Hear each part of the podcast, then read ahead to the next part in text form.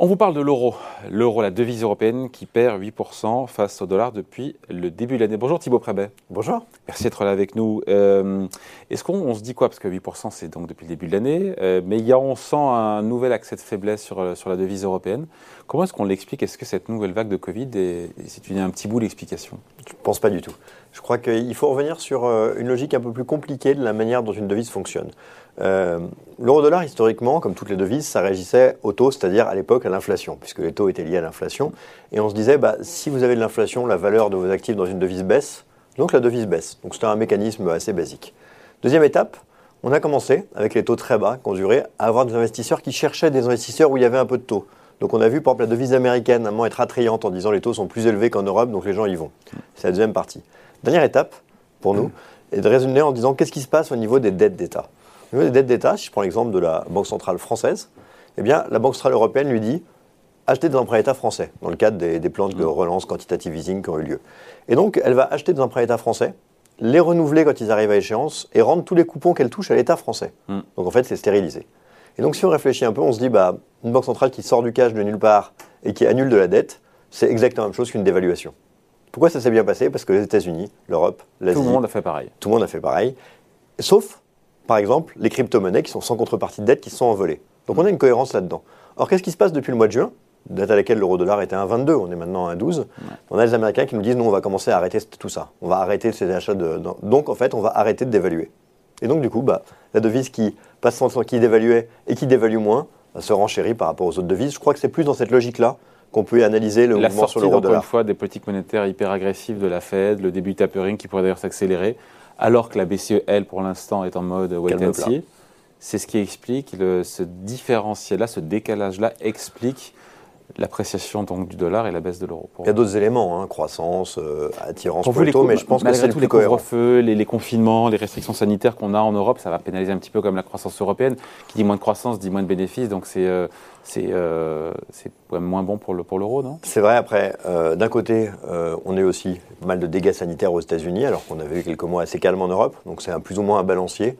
Euh, l'été avait été quand même compliqué aux États-Unis. En Europe, ça allait mieux. Ça n'a pas changé cette, dynamique qui dure depuis maintenant le mois de juin. Euh, et puis, euh, l'économie européenne va bien. Les chiffres sont super bons. Les révisions sont plutôt à la hausse. Les derniers chiffres économiques qui sortent sont très encourageants. Donc l'idée aujourd'hui qu'il y aurait une sorte d'inquiétude sur l'économie de l'Union européenne, ça ne semble pas vraiment correspondre à ce qui est en train de se passer. mais il y a comme une croissance américaine qui est plus forte que la croissance européenne. Hein. Oui, mais bon, ça fait combien d'années qu'on voit ça? Et mm. pour autant, on n'a pas l'impression que c'est toujours été ce qui a amené la devise. Hein. Je veux dire, quand vous vous souvenez, quand l'euro allait à 1,35 à 40, on ne pouvait pas dire que l'économie européenne sur, euh, sur euh, l'économie américaine, euh, loin de là. Donc je ne suis pas sûr que ce soit ce. ce Donc c'est une mécanique monétaire aujourd'hui?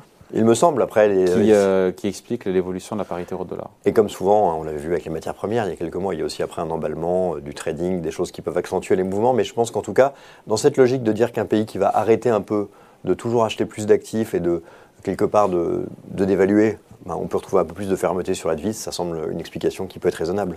et si on se dit que la Fed devait encore une fois, rien ne le dit, on verra bien encore une fois la, réunion du mois de décembre, mais si la Fed devait accélérer son tapering pour sortir plus tôt, encore une fois, euh, de ses rachats d'actifs euh, mensuels et donc relever peut-être un peu plus tôt cet intérêt, si jamais l'inflation reste à un niveau élevé aux États-Unis, ça pourrait potentiellement envoyer l'euro encore plus au tapis. En tout cas, c'est ce que disent certains experts, notamment les experts de la Deutsche Bank. On peut penser aujourd'hui qu'il y a entre 12 18 mois de décalage qui sont à peu près historiques entre ce que fait la Banque Réserve fédérale et ce que fait hmm. euh, la Banque centrale européenne. La Réserve fédérale a un peu durci le ton récemment, avec entre autres Jérôme Powell. La Banque centrale européenne, avec Mme Lagarde, a plutôt tendance à calmer les anticipations. Donc ça décale un peu cet écart. Si cet écart doit encore augmenter, on se dit qu'on n'est pas prêt d'avoir ce genre de mouvement en Europe, on aura probablement un peu, un peu plus de faiblesse de l'euro. Si au contraire, on se rend compte qu'en fait, on est maintenant bien synchronisé, on retrouvera probablement une stabilisation de cette euh, devise. Après, on a aussi en début 2022 cette élection présidentielle française. Euh, c'est aussi un facteur d'incertitude et donc de risque sur l'euro il me semble pas parce qu'en réalité, euh, on considère chez Financière Bevel que la politique, c'est beaucoup du bruit. C'est-à-dire que ça, nous occupe, mais l'impact sur les marchés, il est assez faible. Et si on regarde la dernière en Italie, en Allemagne. Il serait difficile sur un graphe de voir le moment où ça s'est passé en regardant les devises ou en regardant les marchés. Euh, je pense qu'on surestime toujours, on a besoin de déterminisme, on a besoin de se dire que tout ça sert, à quelque chose. Donc on a envie d'y voir des, déclencheurs de marché. En réalité, ça fait longtemps que euh, les déclencheurs de marché sont les banques centrales et que les politiques, surtout dans des pays où il y a des dizaines d'élections, enfin dans des zones où il y a des dizaines d'élections comme la zone européenne, sont plus vraiment des choses qui vont faire bouger les marchés. Les banques centrales qui, à l'unisson, donc, sont intervenues et ont sorti le bazooka monétaire pour passer cette crise sanitaire, certains disent que c'est ce qui a anesthésié un petit peu la volatilité sur les marchés d'échange qui, qui a atteint un niveau excessivement faible. Le fait qu'on sorte et que les banques centrales du monde ne sortent pas de la même façon au même moment de ces politiques monétaires de soutien, euh, de crise et d'urgence, ça va régénérer de la volatilité sur les devises. Vous, en pensez quoi? Ça semble logique. Hein. on est dans des marchés qui sont de plus en plus administrés. Si on va les désadministrer un peu plus, il est quand même assez logique de considérer qu'on va avoir trouvé un peu de volatilité. C'est probablement quelque chose qui n'est pas, pas, un grand mal sur certains classes actifs. Sur les devises, la stabilité est plutôt bienvenue. Mais il est clair qu'on on a objectif quand même de sortir à un moment de cette ère de tout contrôle des banques centrales à ce stade, ces dernières années, on voit qu'on n'y arrive pas très bien. On est plutôt, plutôt au contraire de plus en plus dépendant. Donc, ça serait logique que ça se passe, mais est-ce que le déclencheur la moindre sensibilité aux banques centrales, elle va être plus faible quand on voit qu'on leur demande maintenant de gérer l'inflation, de gérer la croissance, de gérer la réduction des inégalités. Mm. Euh, Monsieur Biden qui a déclaré qu'elle devait s'occuper de l'urgence climatique, on a l'impression qu'on n'est pas prêt à se passer des banques centrales. Après, un euro qui faiblit, euh, bon, c'est bon pour toutes les boîtes exportatrices, mais c'est aussi bon pour les indices boursiers européens. C'est un facteur de soutien puisque ça gonfle les chiffres d'affaires qui sont réalisés à l'étranger, notamment, notamment en dollars. Donc c'est bon quelque part pour le CAC 40. Même si ça crée des soucis pour euh, la BCE, puisque ça fait donc plus d'inflation. Donc évidemment, c'est pas bon de ce point de vue-là. C'est moins mauvais. À court terme, si on prend la dernière semaine, on a eu une souffrance de valeurs technologiques, on a eu une souffrance du Nasdaq et des valeurs de croissance européennes. Sauf que la devise américaine a tellement monté qu'en fait, ces valeurs américaines sont en hausse. Donc d'un point de vue boursier, euh, le mouvement de devise, il est instantané, il est assez violent. Donc il vient aider. À plus long terme, Opérationnellement, une devise plus faible, c'est plus de compétitivité à l'export. C'est évidemment aussi des profits rapatriés en euros qui sont plus intéressants. Donc il est clair qu'avoir une devise qui baisse un peu pour l'Union européenne, c'est pas mal. En revanche, cette vigueur du dollar, évidemment, peut être un peu gênante pour les Américains, mais qui ne sont pas un très grand exportateur, mais plus pour les émergents, qui sont toujours assez liés au dollar et qui apprécient que modérément d'avoir une devise assez élevée. Donc à court terme, d'un point de vue performance instantanée, c'est bon pour les indices américains exprimés en euros.